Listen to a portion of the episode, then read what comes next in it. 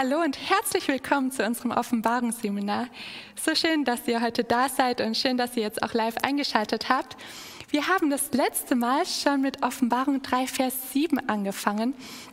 Und heute werden wir weiter studieren. Ich darf euch aber auch etwas Freudiges ankündigen, nicht, dass ihr erstaunt seid.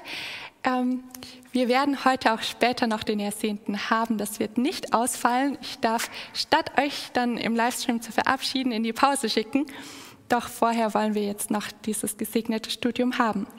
Und dazu lade ich euch alle ein, dass wir gemeinsam niederknien zum Gebet.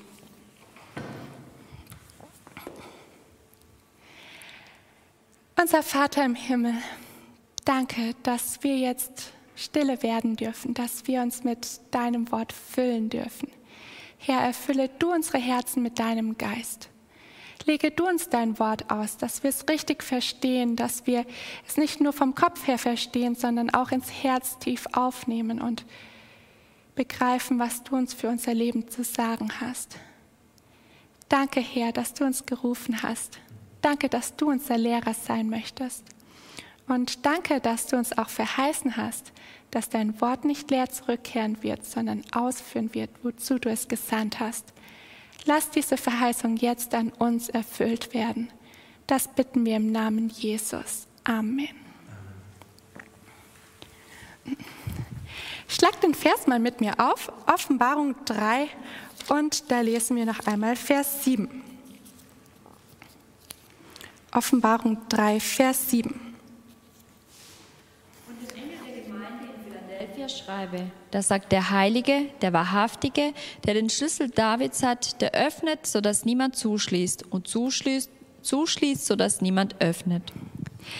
Der Vers enthält einige Elemente, die ganz spannend sind. Und das letzte Mal haben wir uns schon damit beschäftigt. Was bedeutet es, dass Jesus hier sagt, das sagt der Heilige? Wie würdet ihr es kurz zusammenfassen? Der Heilige, was, was ist so der Schwerpunkt, den er hier unterstreichen möchte?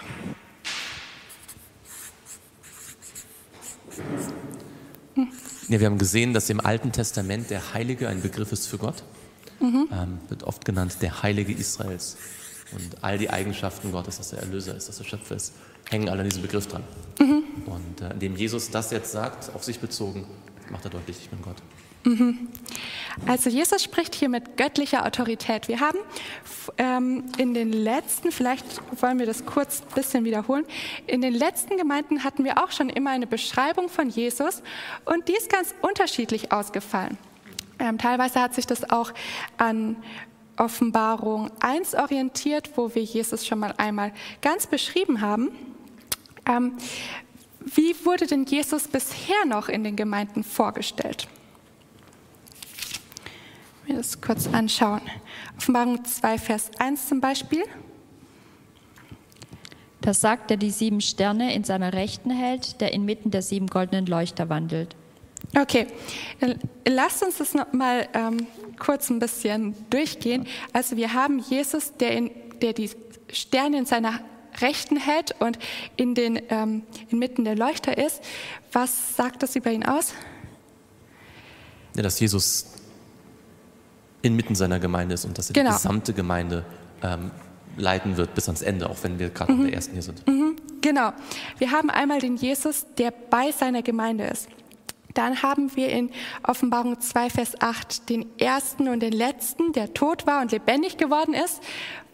Was ist hier der Schwerpunkt bei Jesus? Hier ging es darum, dass er gestorben ist mhm. und dass er den Tod besiegt hat, weil die zweite Gemeinde halt auch genau damit zu tun hat, weil es mhm. viele Märtyrer gab dort. Genau. Also wir sehen, es hat auch immer äh, viel mit der Gemeinde selber zu tun. In Offenbarung 2, Vers 12 hatten wir denjenigen mit dem zweischneidigen Schwert aus seinem Mund. Das war deswegen, weil es damals auch viele Irrlehren gab und Jesus derjenige ist, der die Wahrheit bringt. Dann haben wir Offenbarung 2, Vers 18. Ähm, das ist schon mehr in die Richtung von Offenbarung 3. Ähm, da beschreibt oder beschreibt er sich selbst als der Sohn Gottes, der Augen hat wie eine Feuerflamme und dessen Füße schimmernden Erz gleichen. Also auch wieder Jesus als der Sohn Gottes oder auch ähm, dieses Göttliche an ihm. Dann hatten wir jetzt Offenbarung 3, Vers 1 bei Sardes. Das sagt der, welcher die sieben Geister Gottes und die sieben Sterne hat. Ich kenne deine Werke. Du hast den Namen, dass du lebst und bist doch tot. Jesus, die sieben Geister stehen für den Heiligen Geist, weil die Gemeinde Sardes so dringend Erweckung brauchte. Und die Ganz genau. Ganz genau. Jesus erfüllt von dem Heiligen Geist und er kümmert sich auch wieder, sehen wir. Jetzt kommen wir eben zu Offenbarung 3, Vers 7. Da haben wir den Heiligen, das Göttliche von ihm. Und wie heißt es bei euch dann danach? Was ist das nächste Attribut? Der Wahrhaftige.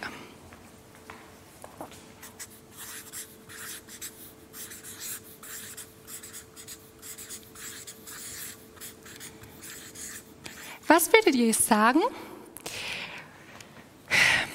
wenn, man, wenn jemand als wahrhaftig beschrieben wird? Was kann man sich darunter vorstellen?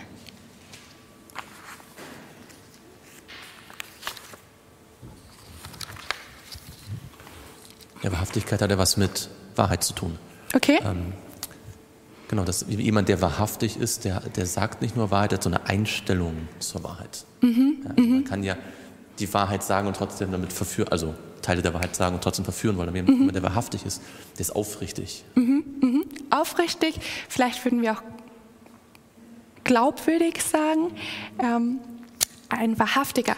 Und das, diese Beschreibung, diese Eigenschaft finden wir auch schon im Alten Testament. Da können wir mal zusammen zu 1. Mose 42 gehen finden wir das noch in ein, von einer Geschichte umrahmt und das ist ja immer ganz, ganz hilfreich, wenn man sieht, wie jemand handelt, der wahrhaftig ist. 1. Mose 42 und dort Vers 11.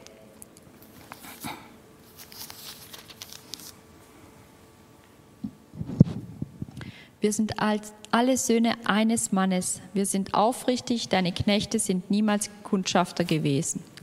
Okay, ihr dürft euch kurz überlegen, wer spricht hier und in welchem Kontext.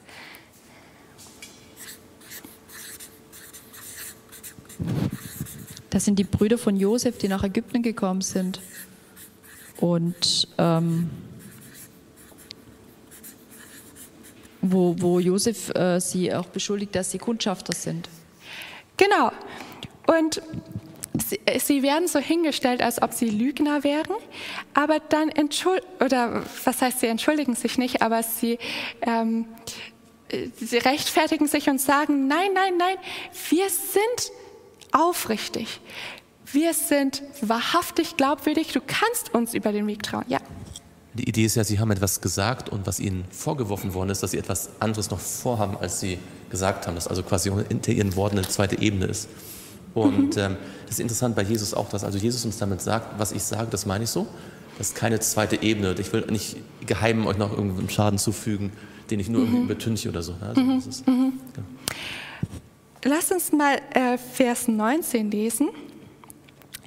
In dem Vers 19 antwortet jetzt Josef und er sagt, wenn ihr aufrichtig seid, so lasst einen von euch Brüdern hier gebunden im Gefängnis zurück, ihr anderen aber geht hin und bringt Getreide heim, um den Hunger eurer Familien zu stillen. Was tun die Brüder daraufhin? Erweisen sie sich als wahrhaftig, als aufrichtig? Es bleibt einer zurück, oder? Sie folgen dem. Josef, äh, oft sagt man auch, Josef prüft hier seine Brüder.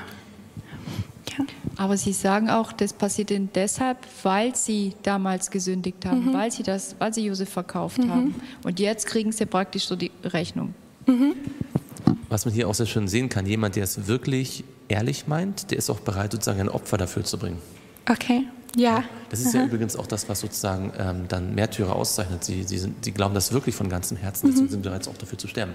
Mhm. Ja, mhm. Jemand, der Heuchler ist, bereit für seinen geheuchelten Glauben zu sterben. Wenn wir äh, dann noch die Geschichte weiterlesen, in Vers 31 sagen sie auch nochmal, wir aber sagten, wir sind aufrichtig und sind keine Kundschafter. Und dann in Vers 33, da sprach der Mann der Herr des Landes zu uns, daran will ich erkennen, ob ihr aufrichtig seid, lasst einen eurer Brüder bei mir zurück und geht und nehmt mit, was ihr für, ihr für eure Familien braucht. Sie erzählen das dann äh, später nochmal. Und was man an dieser ganzen Rahmengeschichte sehen kann, ist, die Brüder beanspruchen es, wahrhaftig zu sein und es tut ihnen kein, ähm, äh, kein Leid, wenn sie darin geprüft werden. Also jemand, der wahrhaftig ist oder der auch die Wahrheit vertritt, der kann geprüft werden und er bleibt genauso wahrhaftig und wahr so diese Idee, dass die Wahrheit sich leisten kann, getestet zu werden. die mhm. Wahrheit kann man immer wieder neu testen. Mhm. Und jetzt schauen wir weiter, wem dieses äh, Attribut besonders zukommt. In 2. Chronik 15 und dort Vers 3. 2. Chronik 15 und dort Vers 3.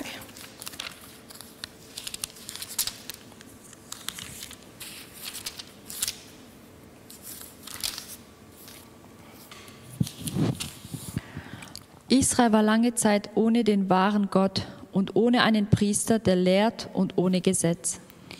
Also wir haben jetzt gesagt, es ist ja eigentlich etwas Gutes, wenn jemand wahrhaftig ist. Wenn man ihn prüfen kann und merkt, ja, der ist auch wirklich so, wie er sagt oder er tut auch, was er sagt. Und das ist eine Eigenschaft, die trifft besonders auf einen zu, und zwar auf den wahren Gott. Und das ist etwas ganz Wichtiges, weil heutzutage ähm, relativiert man ja so oft und sagt, ja, Wahrheit ist das, was du für wahr hältst, was du glauben willst. Und naja, Gott ist halt derjenige, den sich auch jeder gewissermaßen macht. Aber die Bibel spricht von einem wahren Gott. Und das anzunehmen ist bei jedem Bibelstudium wichtig, würde ich sagen, weil wenn es einen wahren Gott gibt, dann sollten wir den kennenlernen. Und dann können wir nicht uns einfach unser eigenes Bild basteln, wie es uns gerade passt, sondern wenn dieser Gott existiert und lebt, dann sollten wir uns wirklich aufmachen und ihn kennenlernen. Ähm, jetzt wird dieser wahre Gott auch noch an anderer Stelle gebracht. Und dazu im Zusammenhang passt Johannes 17, Vers 3.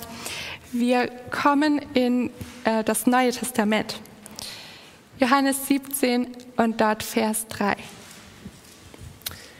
Das ist aber das ewige Leben, dass sie dich, den allein wahren Gott und den du gesandt hast, Jesus Christus, erkennen. Wisst ihr, was hier der Kontext ist? Das ist schlecht gestellt die Frage.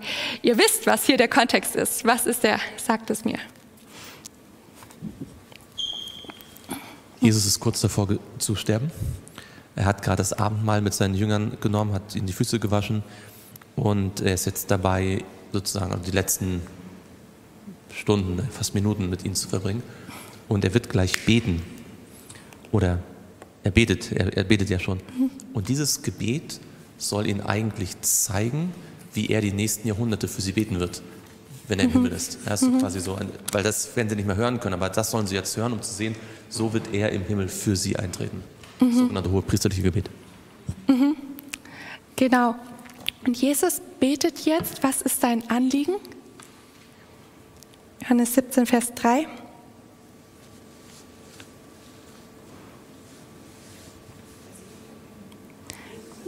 Ja, sag's laut. Dass sie Gott erkennen, dass sie Jesus erkennen, dass sie ja. einfach glauben und sehen, wie er ist und ja. Das wird später noch wichtig. Wir kommen ähm, nochmal auf diesen Vers wahrscheinlich zurück. Ähm, Jesus ist ja in die Welt gekommen, weil er möchte, dass die Menschen ewiges Leben haben können. Und jetzt knüpfte das aber an eine Bedingung, und die ist nicht irgendwie, hier habt ihr alle Vorschriften von den Pharisäern erfüllt, sondern was sagt er? das ist das ewige Leben. Was ist das ewige Leben? Das,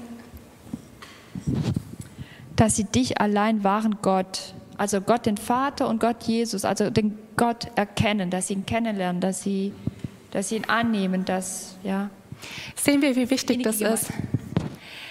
Es geht hier nicht nur darum, dass Jesus jetzt eine Aussage über sich selbst trifft und sagt, so bin ich. Ihr habt mich bisher noch nicht so gut gekannt vielleicht. Ähm, jetzt erzähle ich es euch. Sondern hier geht es um das ewige Leben. Hier geht es um das, was wirklich zählt. Und Jesus sagt, deswegen zeige ich mich euch. Ähm, wenn wir auch noch in Römer 3 schauen, Römer 3, Vers 4.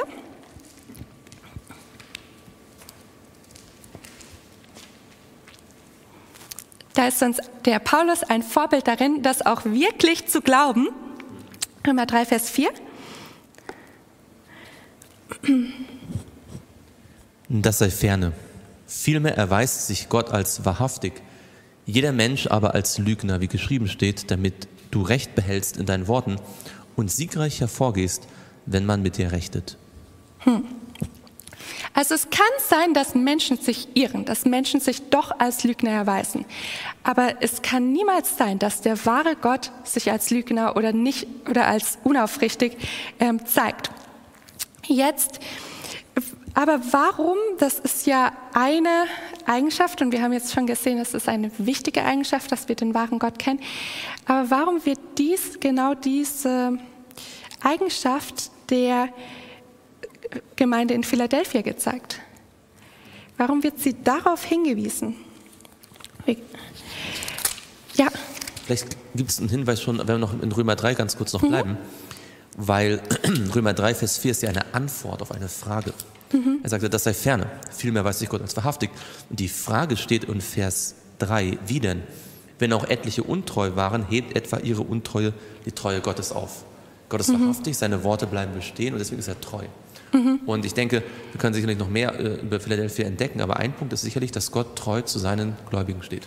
Mhm. Auch wenn vieles zusammenbricht, er steht zu denen, die fest an ihm, an, an, an glauben, an, an, fest an ihm halten, zu denen bleibt er treu. Seine Worte bleiben bestehen. Und wenn man weiterliest in Philadelphia, äh, Philadelphia, ja, in Offenbarung 3, Vers 8 und, und Vers ja. ähm, 10, dann sieht man auch, warum das, dann passt es auch wieder mit, mit dem ganzen habe ich jetzt zu viel gesagt? dann passt das alles so mit den äh, Eigenschaften, die er davor auch gesagt hat, der Wahrhaftige, der Heilige und der mhm. Aufrichtige. Und da geht es nämlich um, sie haben standhaft ausgeharrt, sie haben auf Gottes Wort vertraut, mhm. sie haben auf ihn vertraut, sie haben Glauben behalten und, und. Mhm. Ja. Ja, ohne jetzt schon zu viel äh, vorauszugreifen über die Gemeinde Philadelphia, aber da wird es ja darum gehen, zu glauben, dass sich Gottes Wort erfüllt hat auch wenn man nichts sieht, nichts hört, nichts erlebt hat, ähm, zu glauben, dass Gott wahrhaftig ist, dass er treu ist mhm. und dass sich das wirklich, also dass das wirklich passiert ist, was dort steht, auch wenn ich es nicht sehen kann. Mhm, mhm. Genau. Und noch etwas anderes, das finden wir in Jeremia 10, Vers 10. Jeremia 10, Vers 10. Wir haben also auch noch den Treuen. Aber der Herr ist in Wahrheit Gott, er ist der lebendige Gott und ein ewiger König. Vor seinem Zorn erbebt die Erde und die Völker können seinem Grimm nicht ertragen. Okay, hier, wenn ihr mal kurz schaut, worum geht es hier? Wer, wer wird Gott gegenübergestellt?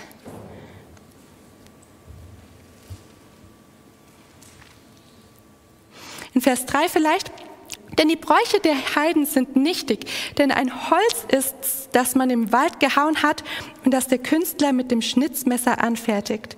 Er verziert es mit Silber und Gold und befestigt es mit Hämmern und Nägeln, damit es nicht wackelt. Und was wird daraus? Ein Götze. Erst holt er das Holz, dann verziert er es und dann muss er es erstmal noch festmachen, ähm, dass der Götze nicht umfällt. Und dann heißt es hier, aber der Herr ist in Wahrheit Gott. Also es gibt einen, der sich oder den Mann als Gott ausgibt und einen, der wirklich sagt, ich bin Gott und woran, er, woran zeigt sich das in Jeremia 10, Vers 10? Wenn ihr mal den letzten Teil des Verses anschaut. Vor seinem Zorn erbebt die Erde und die Völker können seinen Grimm nicht ertragen. Gott im Himmel, der wahre Gott, ist der Einzige, der wirklich was bewirken kann.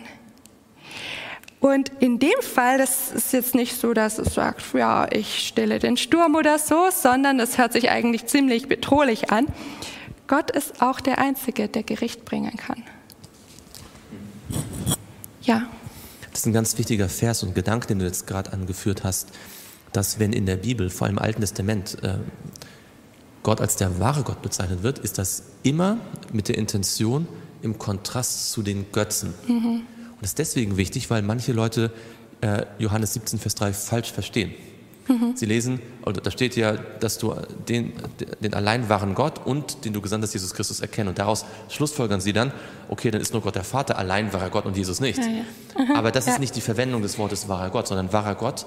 Jesus verwendet ja so etwas, was aus dem Alten Testament kommt. Und im mhm. Alten Testament wird es nie verwendet, um zu sagen, Gott der Vater ist mehr Gott als der Sohn. Mhm. Es ist immer zu sagen, es gibt den Gott der Bibel und es gibt die anderen Götzen. Und nur der Gott der Bibel ist der wahre Gott. Und viele Stellen, wo im Alten Testament mhm. ähm, der Gott der Bibel als der wahre Gott bezeichnet wird, wissen wir, dass es sogar Jesus ist. Ja? Also mhm. das ist einfach nur ein ganz wichtiger Gedanke, dass man weiß, äh, es geht hier um die Abgrenzung von den Heiden, äh, von, den, von den Götzen. Mhm. mhm. Ja, also es ist auf jeden Fall etwas, was mit Gott zusammenhängt. Aber auch schon die Bibel gibt uns einen Hinweis darauf, dass nicht nur Gott wahrhaftig ist, also Gott der Vater meine ich damit, sondern dass Jesus es auch ist. In Matthäus 22, da wird dieses Wort wahrhaftig wieder benutzt. Wir haben jetzt viele, viele Verse, die uns aber so einen Wegweiser geben, was Jesus hier sagen will. Matthäus 22, Vers 16.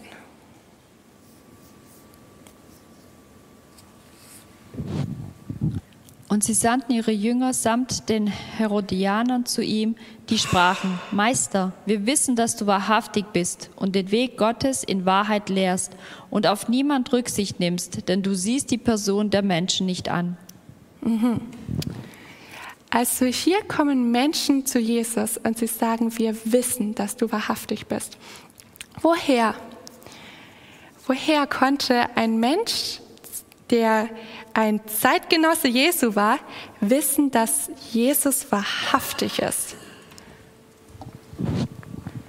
Durch die Beobachtung, durch sein Leben. Jesus hat mhm. das, was er gepredigt hat, auch gelebt. Er war, er war authentisch mit dem, was er gesagt hat und was er vorgelebt hat, was, was er. Mhm. Sie sagen ja selbst dann die Begründung, denn du siehst die Person der Menschen nicht an. Ja, du machst dich jetzt nicht irgendwie bei manchen Leuten beliebt und andere ignorierst oder so, sondern für dich zählt die Wahrheit, egal wie sie ist. Mhm. Und wenn ich das noch ergänzen darf, das Kuriose an dem Vers ist ja, dass gerade sie, die das sagen, selbst nicht wahrhaftig sind. Ja. Weil sie nämlich das Ganze nur sagen, um ihnen dann eine Falle zu stellen. Mhm. Das ist eigentlich so mhm. Aber es ist trotzdem so, dass, das sehen wir auch hier, dass Gott immer wieder ähm, Ungläubige auch dazu benutzt hat, die Wahrheit zu sagen. Ähm, in dem Fall ist es so. Aber Du hast jetzt schon gesagt, Jesus hat, das, hat auch gelebt, was er gesagt hat. Er war auch authentisch. Ein bisschen mit einem anderen Wortlaut sagt Jesus mehrere Male, dass er wahrhaftig ist oder wahr ist. Nein, das meine ich jetzt nicht. Ähm, Wer mich gesehen hat, hat den Vater gesehen. Nein, vielleicht ist es zu leicht, vielleicht liegt es auf der Hand. Schaut mal mit mir in Johannes 1. In Johannes 1, Vers 9.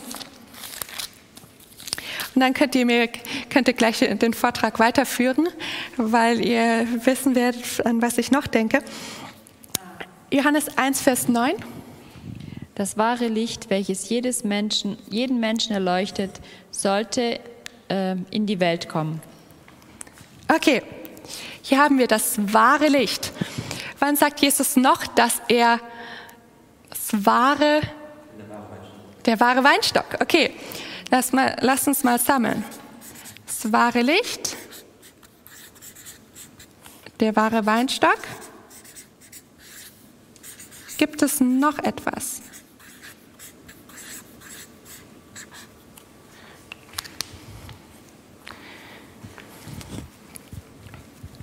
Ja? Er sagt es nicht, ich bin das Wahre, aber er sagt, ich bin das Brot des Lebens und nennt es vorher, zwei Verse vorher, das wahre Brot aus dem ja, Himmel. Genau, genau. Das wahre Brot.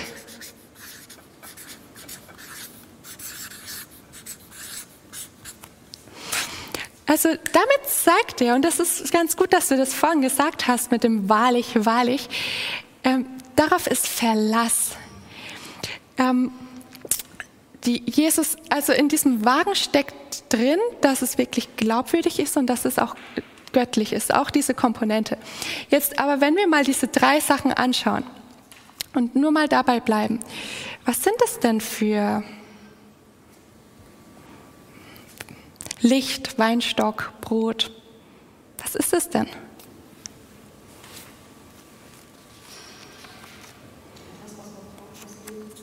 Was man fürs Leben braucht.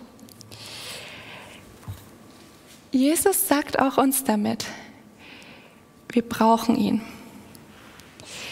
Wir brauchen ihn und das gilt zwar alle Zeitalter hindurch, aber auch zu einer Zeit, wo man vielleicht eher so, wo auch verschiedene ähm, ja, Weltanschauungen kursiert sind ähm, und wo man teilweise dachte, naja, man kann die Religion jetzt vielleicht auch außen vor lassen. Aber Jesus sagt, ihr braucht mich.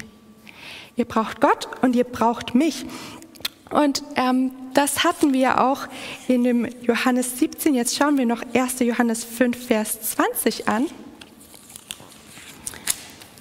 1. Johannes 5, Vers 20. Das ist auch schön.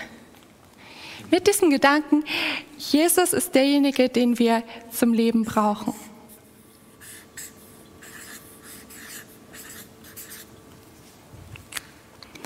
Erste Johannes 5, Vers 20. Wir wissen aber, dass der Sohn Gottes gekommen ist und uns Verständnis gegeben hat, damit wir den Wahrhaftigen erkennen. Und wir sind in dem Wahrhaftigen, in seinem Sohn Jesus Christus. Dieser ist der wahrhaftige Gott und das ewige Leben. Okay, also hier ist jetzt mal so ganz komprimiert ähm, so oft dieses Wort wahrhaftig wie wahrscheinlich in keinem anderen Vers in der Bibel. Ähm, was, jetzt sagt mal mit eigenen Worten, vor lauter wahrhaftig, was steht in dem Vers drin?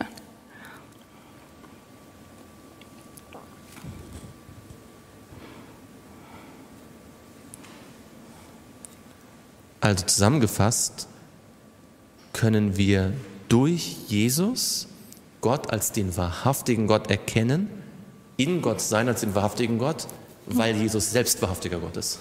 Okay, das war, das war sehr gut zusammengefasst. Also wir können durch Jesus zu dem wahrhaftigen Gott überhaupt erst kommen, überhaupt ihn erst verstehen. Ähm, das ist, das ist ja auch ganz wertvoll, dass wir gerade die Evangelien haben. Im Alten Testament ist er jetzt noch nicht so, ähm, ja, nicht so leicht sichtbar, aber das zeigt uns, wie Gott ist. Und das ist auch ähm, das, das Schöne, dass wir unsere Bibel studieren dürfen, dass wir später dann auch das Seminar noch weiter haben dürfen. So ist Gott, wie die Bibel ihn uns zeigt. Und hier ist wieder interessant, nur äh, zur Ergänzung, ähm, wieder geht es um den wahrhaftigen Gott und wieder geht es im nächsten Vers um die Götzen. Mhm. Kinder, hütet mhm. euch von Götzen. Da seht ihr wieder, also das ist wieder dieser Kontrast, den die Bibel durchgängig immer zieht. Ja? Mhm. Also es ist nicht die Frage, ist jetzt Gott wahrhaftig oder Jesus wahrhaftig? Ja, das, ist, das wird nicht differenziert, sondern sie sind beide wahrhaftiger Gott. Im Gegensatz zu den Götzen. Und ich hatte das vorhin schon gesagt in Offenbarung 2, Vers 18, weil hier hatten wir ja jetzt auch, lass mich kurz schauen, ähm, in Vers 20 den Sohn Gottes, der Gott den Vater als den Wahrhaftigen aufzeigt. Und in Offenbarung 2, Vers 18 hatten wir auch Jesus als den Sohn Gottes. Und jetzt kommen wir zu Offenbarung 3, Vers 7, wo Jesus auch als der Wahrhaftige aufgezeigt wird. Gibt es irgendetwas, was diese beiden Gemeinden gemeinsam haben? Also Offenbarung 2, Vers 18, ähm, da haben wir Thyatira und Offenbarung 3, Vers 7 haben wir jetzt Philadelphia. Haben die eine ähnliche Botschaft gebraucht, könnte man das so sagen?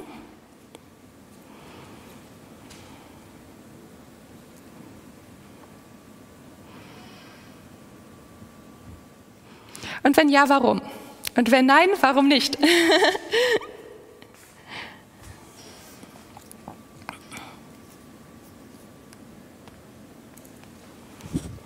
Also zumindest könnte man sagen, dass sowohl in Thyatira es vergleichsweise wenig Gläubige gibt, weil sie mhm. zerstreut sind innerhalb der großen abgefallenen Isabel-Kirche mhm. ähm, und auch Philadelphia eine kleine Gruppe ist. Mhm. Das, das, also da gibt es mhm. Vielleicht ist das ein Punkt, dass Jesus seine Göttlichkeit betont, weil mit Gott ist man immer in der Mehrheit. Ja? Das wäre vielleicht so eine Idee. Was an beiden ist, die sollen festhalten an dem, was sie haben. Also mhm. haltet fest an dem, sagt er zu beiden. Mhm, mhm, mhm. Ich muss ehrlich zugeben, ich habe das jetzt auch nicht in die Tiefe studiert, aber ich glaube, es würde, ähm, das, das wäre mal ein Punkt.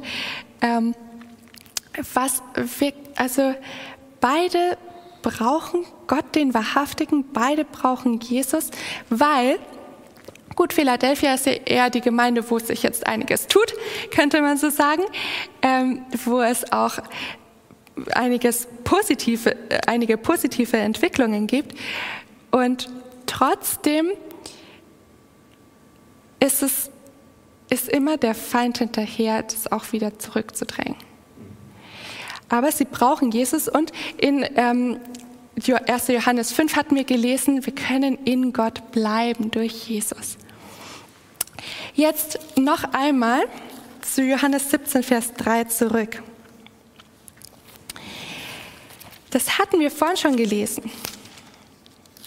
Aber in Johannes 17, Vers 3, das ist mir vorher nie so aufgegangen. Da heißt es, das ist aber das ewige Leben, dass sie dich, den allein wahren Gott und den du gesandt hast, Jesus Christus, erkennen. Also noch einmal, Gott zu kennen und durch Jesus Gott zu kennen, ist ewiges Leben. Ähm, Ewiges Leben haben wir indirekt auch in einem anderen Vers, ähm, wo es eine Parallele gibt. Und zwar, geht mal mit mir zu Matthäus 28, ganz bekannt. Matthäus 28 und dort, ah, ich muss vielleicht noch etwas hinzufügen, lass mich kurz schauen. Hm. Ah, lass mich mal lesen. Johannes 17 ähm, ab Vers 1. Nochmal Johannes 17 ab Vers 1 bis 3, dass wir denn das Ganze haben. Dies redete Jesus und hob seine Augen zum Himmel empor und sprach, Vater, die Stunde ist gekommen, verherrliche deinen Sohn, damit auch dein Sohn dich verherrliche gleich wie du ihm Vollmacht gegeben hast über alles Fleisch, damit er allen ewiges Leben gebe, die du ihm gegeben hast. Das ist aber das ewige Leben, dass sie dich, den allein wahren Gott und den du gesandt hast, Jesus Christus, erkennen. Hm. Und dann in Vers 4 sagt er, ich habe das Werk vollendet. Und das war jetzt noch wichtig, weil hier dieses, das mit drinnen ist. Ähm, in Vers 2, wo es sagt, gleich wie du ihm Vollmacht gegeben hast über alles Fleisch. Jesus hat Macht bekommen. Und auch in Matthäus 28 ist von dieser Macht die Rede und es gibt noch ein paar mehr Parallelen. Matthäus 28 und dort die Verse 18 und 19. Und Jesus trat herzu, redete mit ihnen und sprach, mir ist gegeben alle Macht im Himmel und auf Erden. So geht nun hin und macht zu Jüngern alle Völker und tauft sie auf den Namen des Vaters, des Sohnes und des Heiligen Geistes. Hm.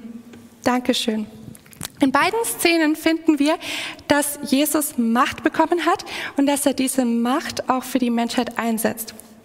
Und in ähm, Johannes 17 bittet er dann Gott, dass Gott doch eine enge Verbindung zwischen den Menschen und ihm selbst herstellt. Ähm, und in Vers 8, äh, in Matthäus Kapitel 28 ähm, verspricht er dann in dem Vers 20, ich bin bei euch alle Tage bis an der Weltende. Also hier haben wir eine Gemeinschaft nicht zwischen Gott und Jesus, sondern zwischen Jesus und den Gläubigen. Ähm, und beide Male, du darfst gleich was sagen, beide Male geht es jetzt aber auch um die Zukunft, um die Ewigkeit. Ähm, oder ja, das Ende der Welt, das dann schon hier den Ausblick gibt. Also, wenn wir den Matthäus 28 und das Ende davon zu äh, Johannes 17 dazu nehmen und diese Parallelen hier herausarbeiten, dann heißt es, wenn Jesus ähm, von Gott als dem wahren Gott spricht oder selbst dieser wahrhaftige Gott ist, dann ist es auch derjenige, der zum Ziel hat, dass die Menschen ewiges Leben haben können. Jesus möchte auch der Gemeinde Philadelphia sagen, ich habe einen Plan mit euch. Ich habe eine Zukunft mit euch und diese Zukunft ist nicht nur ein paar Jahre, diese Zukunft ist eine Ewigkeit lang. Und das ist genau meine Absicht bei all dem, was ich euch sagen werde, bei all dem, ähm, was ihr zu tun habt. Die Ewigkeit sollte im Blick sein. Und die wünsche ich mir, dass wir sie gemeinsam verbringen können.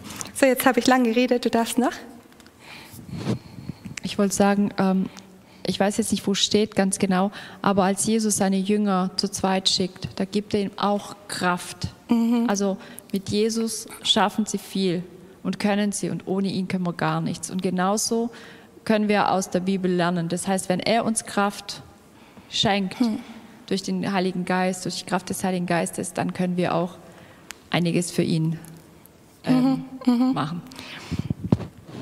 Und das ist vielleicht auch noch wichtig, das habe ich jetzt gar nicht so erwähnt. Hier geht es ja auch um Mission. Hier geht es darum, dass das Evangelium weitergegeben wird und nicht nur die Menschen, zu denen Jesus gerade eben redet, ähm, dann einmal ewiges Leben haben können, sondern es geht auch darum, Jesus möchte das noch viel mehr erfahren, wie wahrhaftig, zuverlässig, aufrichtig, verlässlich, ähm, glaubwürdig und treu Gott ist und damit auch er selbst. Ich hätte gerne mit euch jetzt noch ähm, das mit den Schlüsseln ein bisschen weiter angeschaut, aber das müssen wir aufgrund der Zeit vertagen, dass wir das, das dann ein andermal ausführlicher anschauen können. Ähm, bis dahin wollen wir festhalten, Jesus der Wahrhaftige ist Gott. Und Jesus ist aber auch derjenige, der für uns, für unser Leben ähm, wirkt. Jesus ist zusammen der Wahrhaftige und der Heilige, also einer, der viel Macht hat, aber sie für uns zum Guten einsetzt. Und ich glaube, das ist Grund genug, ihm Danke zu sagen. Lasst uns gemeinsam beten.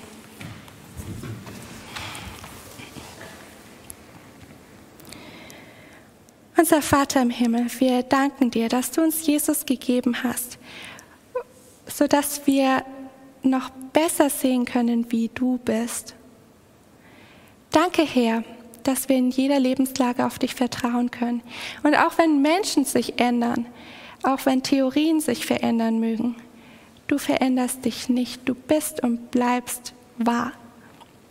Herr, lass uns dich noch besser kennenlernen.